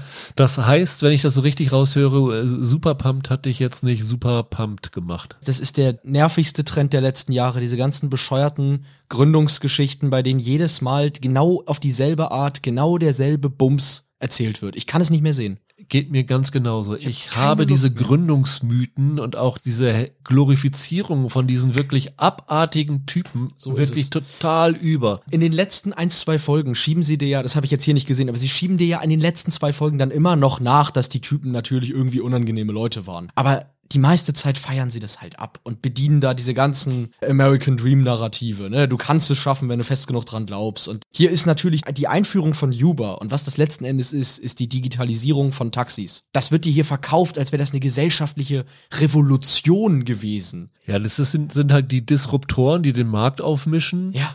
Und es sind halt leider alles Arschlöcher. Es sind alles ganz, ganz abstoßende Typen. Und ich weiß nicht, ob sie glauben, dass es das interessant macht. Es wird ja nicht irgendwie die Geschichte erzählt von irgendeinem Sympathieträger, der da irgendwie mit Mitgefühl für seine Mitarbeiter und was weiß ich alles eine, eine Firma aus dem Boden gestampft hat, sondern Leute, die tiefe Abgründe haben. Ich weiß, du magst den Film nicht, aber um das jetzt einmal kurz zu sagen, das ist ja das, was in Social Network funktioniert. Da haben sie ja diese Andrew Garfield-Figur. Also jemand, der am Anfang als Kollege von Mark Zuckerberg auch auf den reinfällt, aber irgendwann merkt, dass das ein Arschloch ist. Dadurch hast du ja eine Figur, die zumindest die ganze Zeit einen Erkenntnisprozess hat und irgendwann auch ausspricht, was du als Zuschauer denkst. Aber hier, ich ertrag das nicht mehr. Also es gibt, es gibt so viele Serien die letzten ein, zwei Jahre, die genau nach diesem Schema aufgebaut sind. Und jedes Mal wird dir da die Gründung irgendeines Unternehmens oder das neue Konzept hinter irgendwas wirklich verkauft, als hätten die das Rad nochmal neu erfunden damals. Oder als wären das die größten Player der Welt gewesen, die unser aller Leben nachhaltig für immer verändert haben. Ich kann es nicht mehr sehen. Und ich finde auch, hier wird das mit einer Penetranz erzählt. Es ist unerträglich. Und dann werden diese ganzen Leute auch immer von den attraktivsten Darstellern und Darstellerinnen dargestellt, ne? Ah, ja, ja, absolut. Das stimmt. Da kommt natürlich auch dazu. Also Joseph Gordon-Levitt hat so optisch, außer dass er die gleiche Haarfarbe hat wie dieser Kalanick, auch nicht so viel Ähnlichkeiten damit. Die müssen sich alle sehr, sehr glücklich fühlen, Ja. von Elizabeth Holmes bis zu Kalanick, von den Leuten, die Ja. sie da porträtiert haben. Und Ich meine, The Dropout dieses Jahr war die einzige Serie aus diesem ganzen Schema, die ich super fand, weil sie am Ende von dem Gegenteil gehandelt hat. Aber all diese anderen Serien, nee, also das ist so ein Trend, der wirklich ganz schnell aussterben darf. Ich brauchte, was, was kommt da jetzt als nächstes? Also, Ich kann dir das sagen. Also nachdem sie, wenn sie hier wirklich Facebook in der zweiten Staffel machen, dann kommt in der dritten Staffel hundertprozentig Tesla, weil mit Musk hast du nämlich genau diese äh, mythische Gründungsfigur, der aber auch im Kern Arschloch ist. Und womöglich machst du dann auch noch Twitter mit Jack Dorsey dabei. Dann kannst du das sogar noch verbinden mit der Tesla-Geschichte aus der dritten Staffel. Also solche Sachen gibt es leider so, so viele. Und Jeff Bezos können sie auch noch machen. Da haben sie ja sogar einen äh, Darsteller noch gecastet, weil sich der Kalanick ja in einer Folge ein YouTube-Video von äh, Bezos anguckt. Also Gründungsmythengeschichten gibt es leider sehr, sehr viele und ich hoffe, dass sie die nicht alle ausgraben. dann hake ich das mal schnell ab, bevor du es irgendwann mal in einem Cold Open fragst. Matt LeBlanc oder Jesse Plemons können den Elon Musk spielen. Nur, dass du es schon mal gehört hast. Ja, ich muss sagen, dass was mich hier wieder positiv gestimmt hat, ist Kyle Chandler. Also Kyle Chandler kannst du von mir aus überall besetzen. Der ist immer brillant, egal wie gut die Serie ist. Ich finde, das ist auch die einzige, zumindest in Folgen, die ich gesehen habe, empathische Figur hier in dieser Serie. Ja, er spielt aber krass gegen schlechte Drehbücher an. Also Ja, ja, total. Richtig gut, finde ich, kommt er hier jetzt auch nicht weg, aber Chandler hat eine sehr, ein sehr großes Charisma. Das rettet ihn halt auch durch solche Rollen, finde ich. Ja, ich wünsche mir wirklich, dass sie endlich mal wieder eine Kyle Chandler Serie machen, wo er richtig im Fokus steht. Ich glaube, die letzte war Bloodline, wo er so richtig Ja. eine große Hauptrolle Stimmt. hatte. Stimmt. Ist für mich immer eine Freude, den zu sehen, aber ich muss sagen, die Serie macht es mir schwer, Kyle Chandler zu genießen. Ja, wir brauchen alle mehr Kyle Chandler in unserem Leben, aber Super Pumped ist es nicht wert, leider. Genau. Sag mal, hast du schon so weit geguckt, dass Uma Thurman als Ariana Huffington da auftaucht? Ja, in der vierten Folge taucht die auf, ja. Und? Aber ich habe nicht viel von ihr gesehen, ich kann nicht viel zu ihr sagen, leider. Ja, So, okay. kurz. Ja, ist auch so eine Rolle, wo ich mir denke, oh, Hast du die Erzählerstimme schon erwähnt? nee, Tarantino macht den Erzähler, ne? Ja, genau. Wenn du es auf Englisch guckst, hörst du Quentin Tarantino als Voice-Over-Sprecher. Ist auch bizarr, dass der jetzt da so einen Kram da macht. Ich hätte jetzt gerne in die deutsche Version reingeguckt, wer das da spricht. Bei seinem Ego vielleicht auch er, weiß ich nicht. Keine Ahnung, weiß ich nicht, keine Ahnung. Ich stelle mir gerade vor Mario Barth oder so im Deutschen statt Tarantino oder sowas. Boah, von Tarantino zu Mario Barth.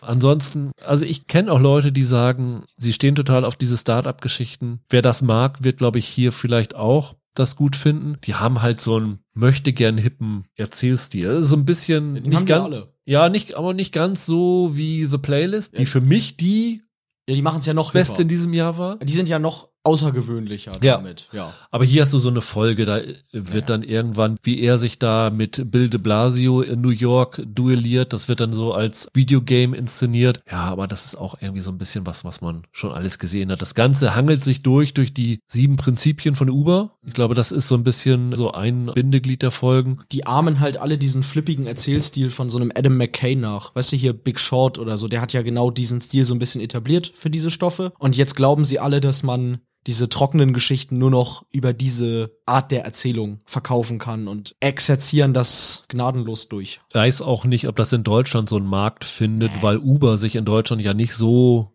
durchgesetzt hat bisher wie in den USA. Das ist ja nicht zu so einem Teil der Kultur geworden wie dort. Deswegen weiß ich gar nicht, ob das Interesse hier an dieser Serie so groß ist wie in den USA. Ja, wie gesagt, also aus deutscher Perspektive finde ich es halt noch lächerlicher, dass hier die Idee, Taxen über eine App zu verkaufen, sozusagen hier wie das ganz große Ding. Das ist Digitalisierung. Also ich weiß nicht, ich habe die ganze Zeit gesessen und gedacht, Leute, ja, 21. Jahrhundert, so läuft das halt jetzt. Was, was wollt ihr mir da erzählen? Ja, also meins war es tatsächlich auch nicht. Kommen wir zu The Offer, Michael. Eine Serie, die am 13., also nächsten Dienstag bei Paramount Plus Ja. zur Verfügung steht, auch in ihrer Komplettheit mit allen zehn Folgen, die du komplett gesehen hast. Ja. Ich habe, glaube ich, drei oder vier Folgen jetzt gesehen davon. Und das ist die Geschichte, wie der Pate auf den Weg gebracht worden ist. Eine Idee, die auch demnächst für einen Kinofilm herhalten soll. Francis and the Godfather. Barry Levinson ist da dran, falls sie das nicht einstellen nach dieser Serie. ähm, Ja. das war jetzt gar kein Schuss gegen die Serie, Ja. aber es ist ja so, wenn die, wenn die so Mhm. spät ist, dann fragt man sich, ob sich das Ganze noch lohnt. Ja, das erzählt relativ chronologisch, wie der Pate auf den Weg gebracht worden ist und was für Hindernisse es da gegeben hat, nämlich die Einmischung der Mafia und Geldprobleme und den Streit hinter den Kulissen von Paramount und dem Mutterkonzern von Paramount. Wenn ihr schon mal einen DVD-Extra auf in eurer Patebox gesehen habt, Genau. dann all das, was die da erzählen. Also Die Egos der Darsteller Ja, ja, und äh, Coppola und Pusos Beziehung und was weiß ich alles. Also da gibt's halt mehr als genug Stoff. Das Ganze wurde erschaffen von Michael Tolkien, der einen Film geschrieben hat, den ich sehr, sehr mag, nämlich er hat 1992 The Player geschrieben, auch eine Hollywood-Geschichte und der macht sich jetzt hier an den Paten ran. ist der Oldman-Film, ne? Robert Genau, das ist der Altman. Und das Ganze hat, glaube ich, offiziell kein Buch als Basis, aber ich habe irgendwie in der Recherche einen Artikel gefunden in Vanity Fair, wo ich gedacht habe, uh, das ist aber relativ eins zu eins abgeschrieben teilweise aus diesem Artikel. Ja, es beginnt im Jahr 1969, wo der Produzent Albert S. Ruddy Gespielt von Miles Teller. genau, gespielt von Miles Teller, ankommt und der so zur treibenden Kraft von dem Ganzen wird. Und dann hast du wirklich alles dabei, was halt im Paten Ja. involviert gewesen ist. Ne? Vom Studiochef über Francis Ford Coppola, der hier von Dan Vogler gespielt wird, über den Mafia-Paten Joe Colombo, der von Giovanni Ribisi gespielt wird, der äh, verhindern will, dass dieser Film gedreht wird, weil der Roman von Puso angeblich das Ansehen der Italo-Amerikaner ruinieren würde. Dann hast du die ganzen Darsteller dabei. Also Al Pacino wird hier von einem Newcomer Anthony Ippolito gespielt. Du hast Marlon Brando, der hier von Justin Chambers aus Grey's Anatomy gespielt wird. Und du hast schon erwähnt, Sinatra ist dabei und äh, Robert Redford ist irgendwann dabei. Also alles, was so in dieser Alle. Zeit in Hollywood Rang und Namen hatte. Burt Reynolds taucht Genau, auf. Ne? taucht irgendwann auf. Ich muss jetzt mal ein Geständnis machen. Hast du den Paten noch nie Ja, genau das, genau das ist das Geständnis. Ich habe den Part noch nie gesehen. Ich habe die Tja. komplette Pate Collection hier seit 20 Jahren auf DVD stehen und ich habe es irgendwie nie geschafft, da reinzuschauen. Ja, vielleicht, weil die alle so ewig lang sind. Ja, ich will das eigentlich immer mal machen, aber das ist so einer von den vielen Filmen, die auf meiner Liste stehen, die ich noch nicht gesehen habe. Von daher weiß ich gar nicht, ob es denn die Serie für mich interessanter oder weniger interessant macht. Aber du hast natürlich der Pate gesehen. Ja. Wie hat dir The Offer gefallen? Ich glaube, das erste Mal angefangen zu kämpfen habe ich nach der zweiten Folge, weil ich mir wirklich nicht sicher war, ob die mir in diesen zehn Stunden eine Sache erzählen werden, die ich interessant finde oder die mir nicht bekannt ist, dadurch, dass ich mir einmal in meinem Leben so ein Making-of angesehen habe. Ich weiß nicht, ob du oft Making-ofs guckst, aber die gehen ja in der Regel so 30 Minuten, 45 Minuten, mal auch 60 Minuten, aber nicht 10 Stunden. Das hier schon und ich weiß ehrlich gesagt nicht warum. Es ist ja nicht mal so, dass sie tatsächlich richtig eintauchen darin, warum das so ein brisanter Stoff per se war, außer weil es um die Mafia geht. Da wird ja überhaupt nichts darüber erzählt, warum dieser Stoff von Puso Ende der 60er, Anfang der 70er so ein Gehör gefunden hat in der breiten Gesellschaft und warum das ein Phänomen geworden ist, sondern das ist letzten Endes für mich eine Verfilmung von verschiedenen Anekdoten, die sie entweder in diesem Vanity Fair Artikel gelesen haben oder die sie dann halt selber in einem Audiokommentar oder einem Making of gefunden haben und haben sich die lustigsten oder spektakulärsten Anekdoten rausgesucht. Im Idealfall die, in die alle großen Namen involviert waren und dann haben sie das halt in eine hübsche Reihenfolge gebracht, die auch nicht immer so ganz Sinn ergibt und das dann halt äh, verfilmt. Ich habe mich in dieser ersten Folge so drüber aufgeregt. Ich habe mich, glaube ich, einen ganzen Abend mit SMS bombardiert, wo ich dachte, äh, was ist denn das hier für eine Chronologie? Ich steige da überhaupt nicht mehr durch. Ja, ja. Auf einmal wird dann erzählt, wie dieser Ruddy Hogan's Heroes produziert hat, wie das pitcht. Das war 1964. Im gleichen Atemzug sind sie 69, dann sind sie wieder 68. Es wird nicht mit irgendwelchen Jahreszahlen eingeführt, sondern es wird dargestellt, als ob diese ganzen Sachen parallel stattfinden würden. Und ich war dann wirklich so verwirrt, weil ich kenne so halbwegs die Veröffentlichungsjahre von den Filmen, die hier erwähnt wird, sei es Rosemary's Baby oder sowas alles. Butch Cassidy ist ja, dann sind sie am Cat Set von Butch Cassidy und so. Und das machte alles keinen Sinn. Und ich habe mich gefragt, ist das hier jetzt irgendwie eine komplett fiktive Geschichte? Wollt ihr jetzt hier das irgendwie als Komödie erzählen oder so? Mir war irgendwann unklar, was diese Serie eigentlich will. Ja, das wollen sie wohl. Es ist, soll tatsächlich so eine komödiantische Richtung haben. Vieles hier ist fiktiv, muss man sagen. Wie gesagt, vieles hier sind verfilmte Anekdoten, die der eine so erzählt hat, der andere aber ganz anders. Und dann haben sie natürlich die Version genommen, die am spektakulärsten klingt. In der Art und Weise, wie die Charaktere hier gezeichnet werden, erkennt man, dass das einen komödiantischen Ansatz hat. Also Francis Ford Coppola war im echten Leben, da bin ich mir sehr sicher, kein Klischee-Italiener. Hier ist er einer. Also von Dan Vogler gespielt, ist das eigentlich, ja, so eine laufende Super Mario-Parodie, fand ich ehrlich gesagt. Ich fand's, fand ich total befremdlich, wie der auftritt. Und die Serie hat zusätzlich noch das Problem, nicht nur, dass sie halt wirklich sich von Anekdote zu Anekdote angelt und ich überhaupt nicht verstehe, was wollt ihr mir denn erzählen, außer dass da am Ende mal der Pate bei rauskommt, sondern dass die auch leider äh, von Miles Teller getragen werden müsste und Miles Teller trägt hier leider gar nichts. Die besten Szenen sind meistens die, in denen er nicht im Bild ist, muss ich sagen. Ich finde die in großen Teilen gnadenlos viel besetzt. Es gibt zwei Rollen, die haben mir sehr gut gefallen, die finde ich echt stark. Der Anthony Ippolito ist ein fantastischer junger Al Pacino. Ganz großartig. Also gleich dieses erste Treffen habe ich ein bisschen gedacht, ne, dass er da mit seiner Stimme, seinem Original so rumspielt wie Pacino, aber wie der Pacinos Aura ja. wiedergibt, ist fantastisch. Man hat wirklich gedacht, warum habt ihr euch in die Irishman damals so viel Mühe gegeben, die zu verjüngen, wenn es doch so gute Impersonatoren gibt von den jungen Ausgaben. Der ist großartig, ja. Absolut. Der ist fantastisch. Ich finde auch der Patrick Gallo, der den Mario Puzo spielt, fantastisch. Aber es gibt wirklich so gnadenlose Fehlbesetzungen. Ja. Und eine der größten ist Justin Chambers als Marlon Brando. Also wer auf die ja. Idee gekommen ist, Chambers, der nun wirklich nicht gerade durch besonders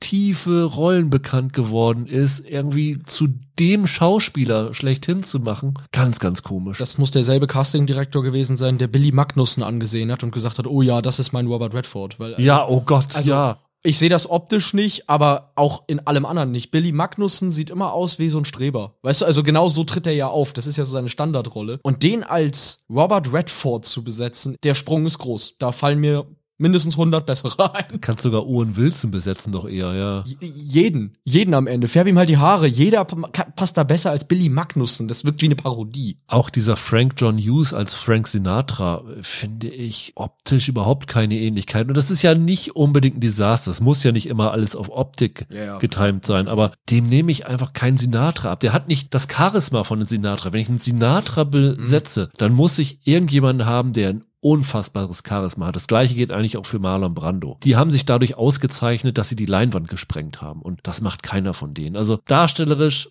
fragwürdig teilweise. Wie du schon sagst, zehn Folgen vollkommen überzogen. Also dieser Ansatz, den Levinson hat, das als Kinofilm zu machen, finde ich echt nachvollziehbarer, als das hier als Serie zu machen. Ja, und, und wie gesagt, es gibt ja nicht mal einen roten Faden, sondern es wirkt wirklich in jeder Folge so, als hätten sie am Anfang auf Post-its sich alle Anekdoten geschrieben, die sie drin haben wollten. Dann haben sie wahllos zusammengeklebt, welche in, in die Folgen kommen. Also als großer Bewunderer der Pate-Filme, womit ich ja nicht ganz alleine bin, habe ich mich schlicht gefragt, was mir das jetzt bringen soll. Die Serie geht zehn Stunden. In der Zeit kann ich die gesamte Pate-Trilogie gucken und zwischendurch noch Nudeln kochen und was essen. Und da verschwende ich meine Zeit dann besser mit. Sorry. Ich weiß nicht, für wen sie das hier gemacht haben. Fans der Pate-Filme wissen das schon. Alle anderen gucken sich's wahrscheinlich sowieso nicht unbedingt an. Und irgendwas erfahren über das Phänomen oder warum das so ein Meilenstein gewesen ist am Ende, tut man hier halt auch nicht. Wie endet die Serie denn? Also jetzt nicht äh, welche Szene, sondern endet die Serie mit der Veröffentlichung von Ja. der Pate? Ja, ja. Die endet damit, wie es dann ja auch in, in der Realität war, dass Albert S. Ruddy einen Oscar gewinnt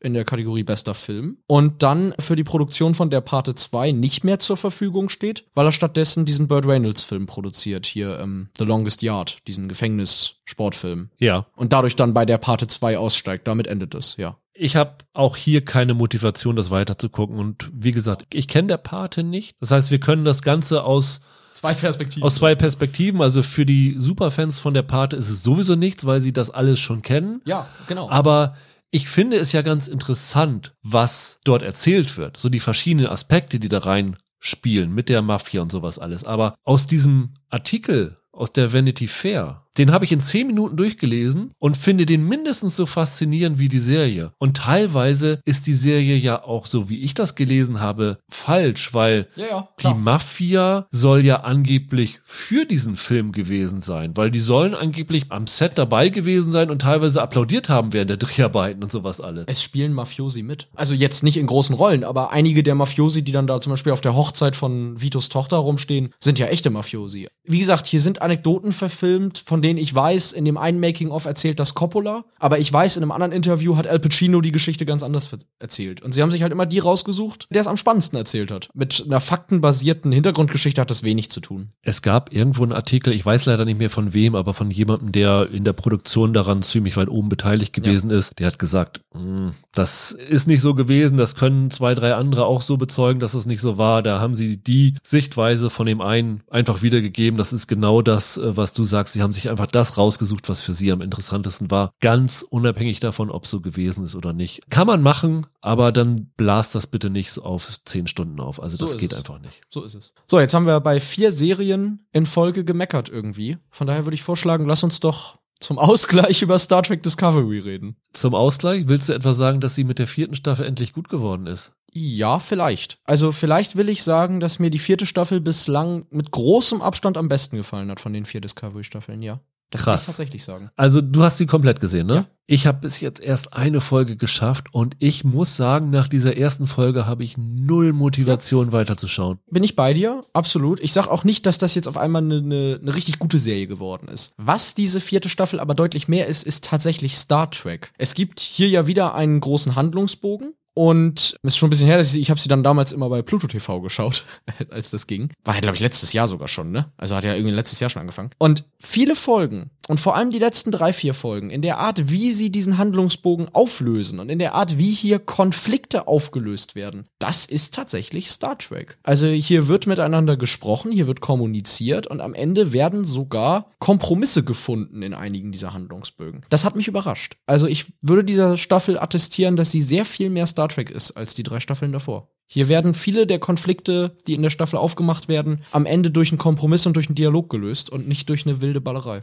Dieses übergeordnete Ereignis, das ist so eine Gravitationsanomalie, Ja. die durchs Weltall geht und zumindest in der ersten Folge erst eine Raumstation und dann noch einen ganzen Planeten zerstört. Also das ist das, worum es geht. Ne? Was steckt dahinter? Wie können wir das stoppen? Genau, richtig. Und dieses Mal ist es anders als in der dritten Staffel kein kleiner Junge mit Superkräften, sondern es ist was, was halbwegs Sinn ergibt und vernünftig ist. Äh, wir sind jetzt natürlich hier immer noch weit in der Zukunft. Also dieser Zeitsprung, den sie dann gemacht haben nach der zweiten Staffel, der ist beibehalten worden. Das war ja deren Absicht, dass sie sich jetzt völlig frei vom Kanon bewegen können, dass Ja. sie jetzt erklären können, wie dieses Raumschiff mit dem Sporenantrieb rumfliegen kann und ohne dass es irgendwo bisher in anderen Serien gewesen ist. Also sie haben sich so ein bisschen von den Fesseln von Star Trek befreit und versuchen jetzt ihre eigene Geschichte zu erzählen. Michael Burnham, die weiterhin von Sinequa Martin Green gespielt wird, ist mittlerweile Kapitän der Discovery, weil Saru auf Kemina zurückgegangen ist und versucht hat, mit seinem Volk wieder Verbindung aufzunehmen. Ohne zu spoilern, er bleibt nicht lange weg. So. Ja, das ist ziemlich äh, vorhersehbar, dass er da, dann ja. wiederkommt, ja. Und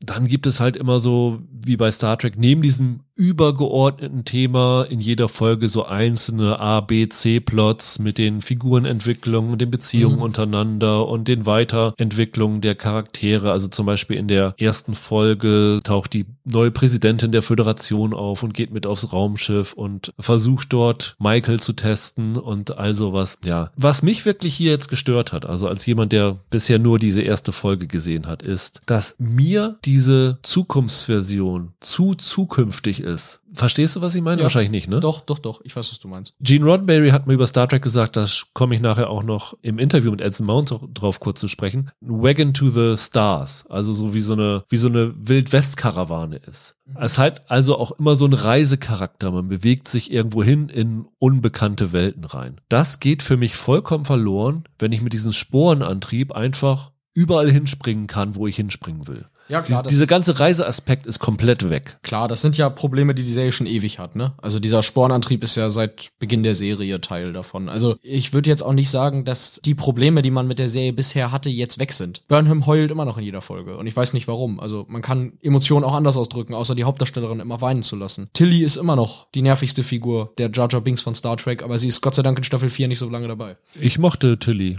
Ja, dann drei Folgen oder so, dann ist sie weg. Also die ist, die ist nicht lange dabei tatsächlich. Das ist auch kein Spoiler, das war vorher angekündigt, dass sie nur einen kurzen Auftritt hat in der Staffel, weil die Schauspielerin sich irgendwie eine Auszeit nehmen wollte oder so. Und dieser Freund, den, den Burnham hat hier, Book, der geht auf keine Kuhhaut. Also der, der, der B-Plot, dem die ihm hier schreiben in der Staffel, ist uff.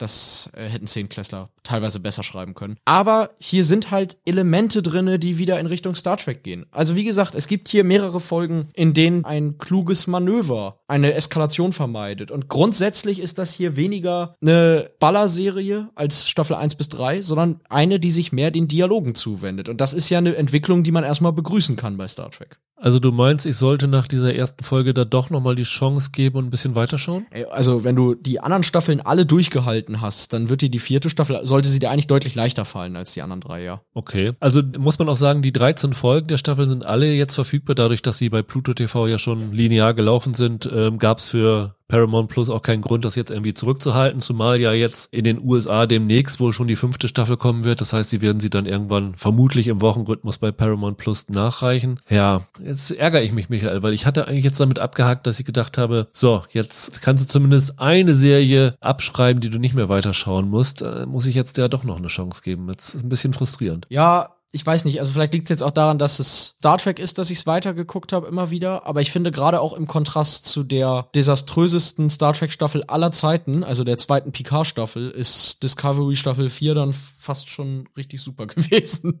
Also würde ich noch mal eine Chance geben. Wenn euch Discovery grundsätzlich gegen den Strich ging als Star Trek-Fans, dann wird euch die vierte Staffel jetzt auch nicht vom Gegenteil überzeugen. Das nicht. Aber es ist das erste Mal, dass die Serie einen großen Schritt in die richtige Richtung macht. Das müsste ich zumindest einmal, der Fairness halber, möchte ich das sagen. Okay, dann lasse ich das mal so stehen. Dadurch, dass ich nur eine Folge gesehen habe, kann ich da wenig gegen argumentieren. Da hatte sie mich einfach noch nicht, aber dann gebe ich der zumindest noch mal eine Chance und gucke weiter. Welche Serie mich dagegen gekriegt hat, ist Star Trek Strange New Worlds. Ja, hast dich ja auch ewig drauf gefreut. Ja, ja. Ich weiß nämlich noch damals, als wir den Podcast zur zweiten Staffel von Star Trek Discovery hatten. Da war noch Andreas dabei und wir haben dann alle darüber gesprochen, haben uns so darüber gefreut, über diese Geschichten, die sie mit Pike erzählt haben, bevor sie dann zum Ende der zweiten Staffel wieder abgedriftet sind. Aber da weiß ich noch, wie wir gesagt haben, davon eine Serie. Ganz einfach ein traditionelle Star Trek Serie mit denen erzählen, das würden wir gerne sehen. Und jetzt haben sie es tatsächlich gemacht und mhm. das wirklich gebracht. Und es ist für mich genau das geworden, was ich mir eigentlich erhofft hatte. Das Erstaunliche ist, man hätte es ja nicht für möglich gehalten, aber obwohl diese Serie sehr modern aussieht und sehr nach Discovery aussieht eigentlich, erzählen die hier tatsächlich klassisches Star Trek aus den 60er bis 80er Jahren. ist wirklich erstaunlich, aber ich glaube gleich die erste Folge endet damit, dass Pike bei so einer Anhörung oder was das ist, natürlich mit schmalziger Musik unterlegt, einen Picard-Vortrag hält. Also sich da hinstellt und fünf Minuten lang den Völkern erklärt, Mensch, nur hört doch mal euch auf Krieg zu führen, habt euch lieber lieb und da dann so, so ein paar philosophischen Weisheiten um sich wirft. Und das ist unglaublich naiv, ne? Und, und kitschig. Aber das ist wirklich eins zu eins das Star Trek, von dem man immer redet, wenn man sagt, das wollen wir zurückhaben. Ich habe auch hier kein Problem damit, dass es durchaus bei diesen zehn Folgen, also Ausstrahlungsrhythmus ist, zwei Folgen sind jetzt da, die anderen kommen immer donnerstags zwei weitere Folgen. Also für die nächsten vier Wochen. Ich habe da überhaupt kein Problem mit, dass da mal eine Folge vergurkt ist. Also es gibt durchaus mal die eine, vielleicht sind zwei Folgen, die nicht so gelungen sind in dieser Staffel. Aber dadurch, dass es halt klassisches Star Trek ist, dass sie nicht unbedingt alles auf diese übergreifende Geschichte konzentrieren, sondern sich wirklich auf viele kleine Geschichten konzentrieren, ist das relativ schnell wieder vergessen, wenn sie sich mal einen Fehlgriff erlauben. Ja, und wenn man ehrlich ist, auch in TNG oder DS9 damals war ja nun nicht jede Folge Gold. Also da Natürlich. waren auch wirklich echte Gurken dabei. Und dann darf Strange New Worlds natürlich auch eine haben. Es sind dann halt zehn Folgen, die nicht groß zusammenhängen und die nächste ist dann halt wieder gut. Das ist schön hier, dieses Versprechen. TNG hatte natürlich die Sache, du hattest 22 Ja, ja. Folgen oder mehr pro Staffel. Also da war es natürlich Ja. noch leichter, dass du da mal einen Ausrutscher gehabt hast. Aber ich bin wirklich sehr, sehr zufrieden damit. Und das liegt einfach daran, das haben wir schon in Star Trek Discovery gesehen, die haben mit Anson Mount einen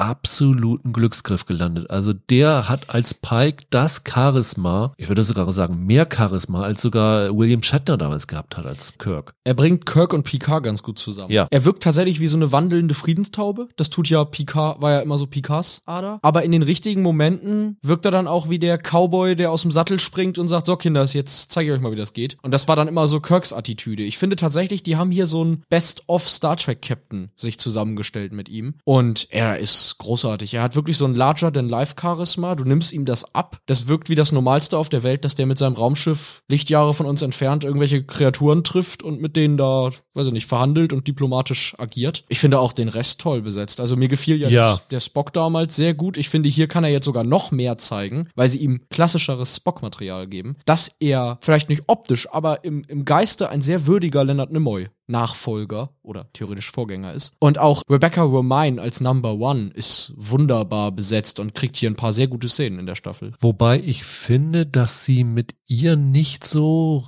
richtig viel anzufangen wissen. Ich habe so ein bisschen das Gefühl gehabt, dass sie da relativ wenig zu tun bekommt. Es gibt auf jeden Fall eine Folge, frag mich nicht welche, in der sie im Mittelpunkt steht. Und da fand ich sie sehr gut. Also es gab ein paar Folgen, die gingen daneben. Also es gibt eine Folge, da tauchen die Gorn auf. Ja. So klassische Track-Gegner. Und sie sehen hier ehrlich gesagt nicht wie die Gorn aus und die ganze Folge ist dann doch sehr krawallig geschrieben. Die könnte tatsächlich auch aus Discovery stammen.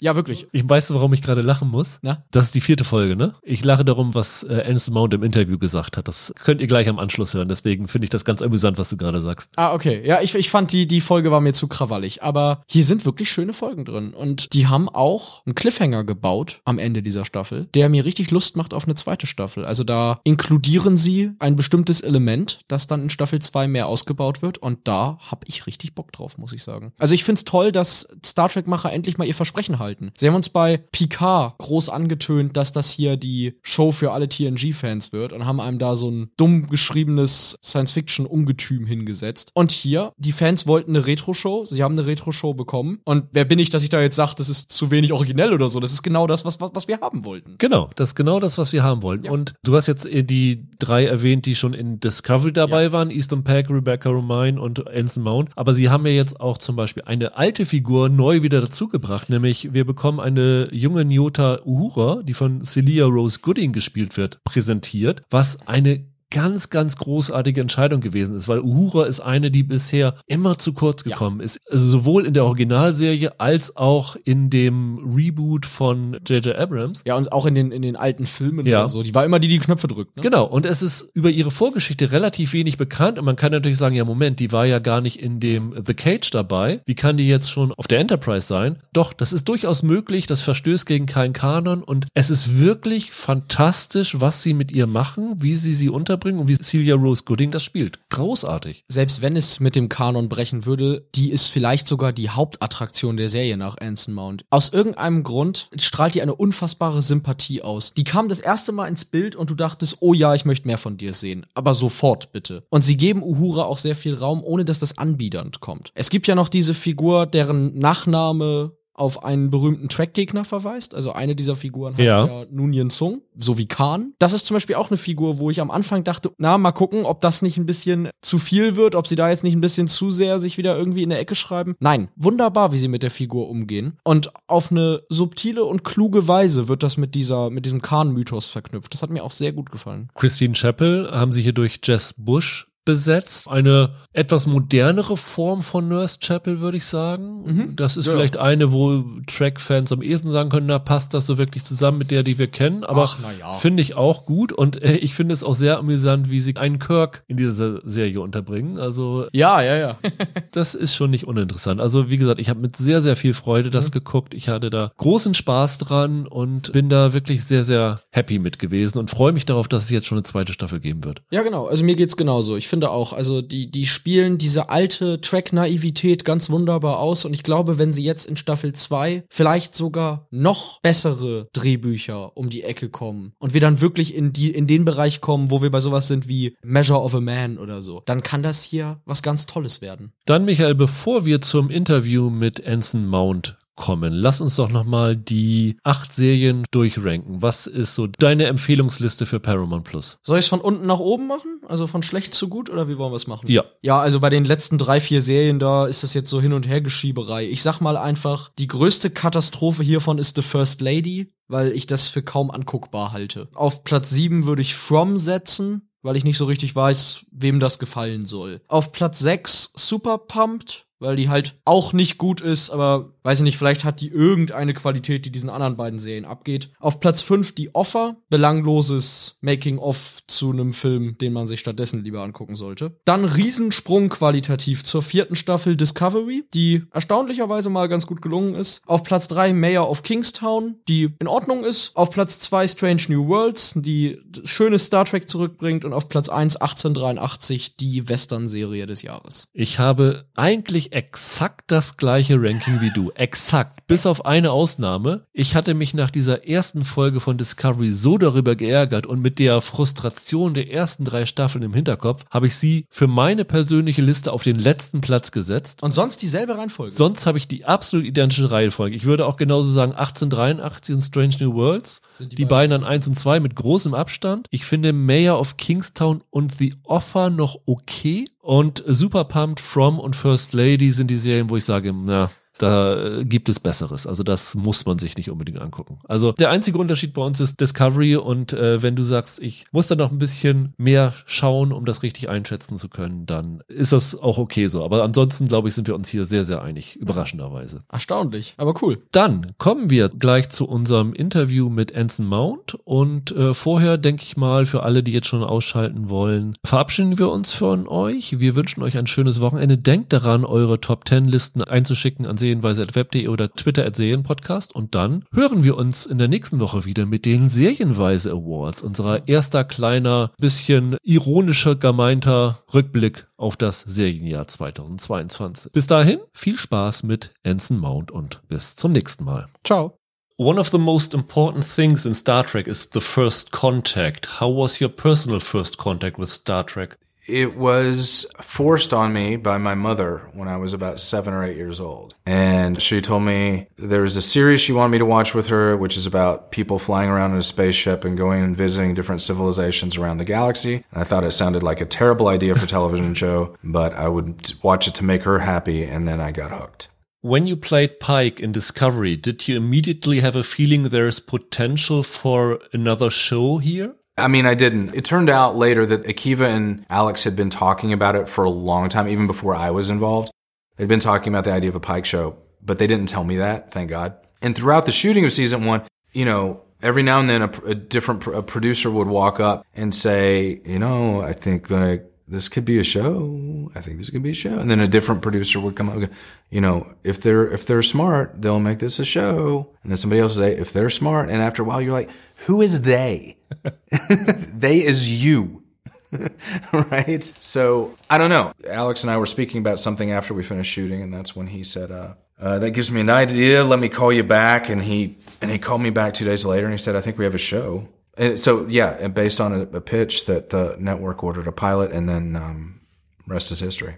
So, Gene Roddenberry once described Star Trek as a space western. As the star of Hell on Wheels, you should be the authority for it. Do you see similarities? Yeah, I think what he said is not so much that it's a western, but his model for it was the wagon trains moving west and during westward expansion, which I thought is a very good, you know, and it's the same joy we feel when we talk about or think about space exploration or deep sea exploration or any kind of exploration. It, that is the joy at the heart of Star Trek is imagining exactly that. And it does, I think it does, both of those things tap into a very real human need. So how did Pike get his catchphrase, hit it? And were there other phrases you tried? Uh, honestly, the writers gave it to me. You know, they wrote it in the script and I said it. it was yeah. not a discussion. It, you know, that the Pike that Bruce Greenwood played in the Trek films, his, his line was punch it. And at the time we made Discovery, the rights to that material were still at a different studio, so so we couldn't just recycle that one. I think I don't even know if it was discussed. We in Germany get only the first season. Is there a favorite episode in the first season for you personally? Um, I'd la- yeah, no, you know, I like. I hesitate to say because there's so many that I like for so many reasons, and I think that it stands as as a solid season.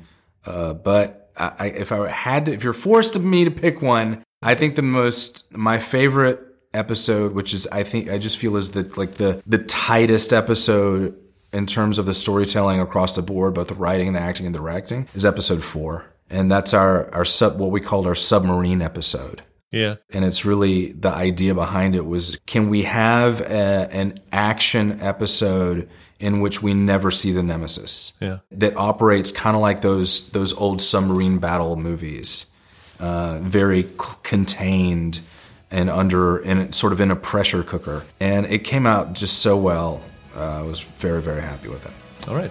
Thank you so much for your time. Enjoy your stay in Germany. Thank you.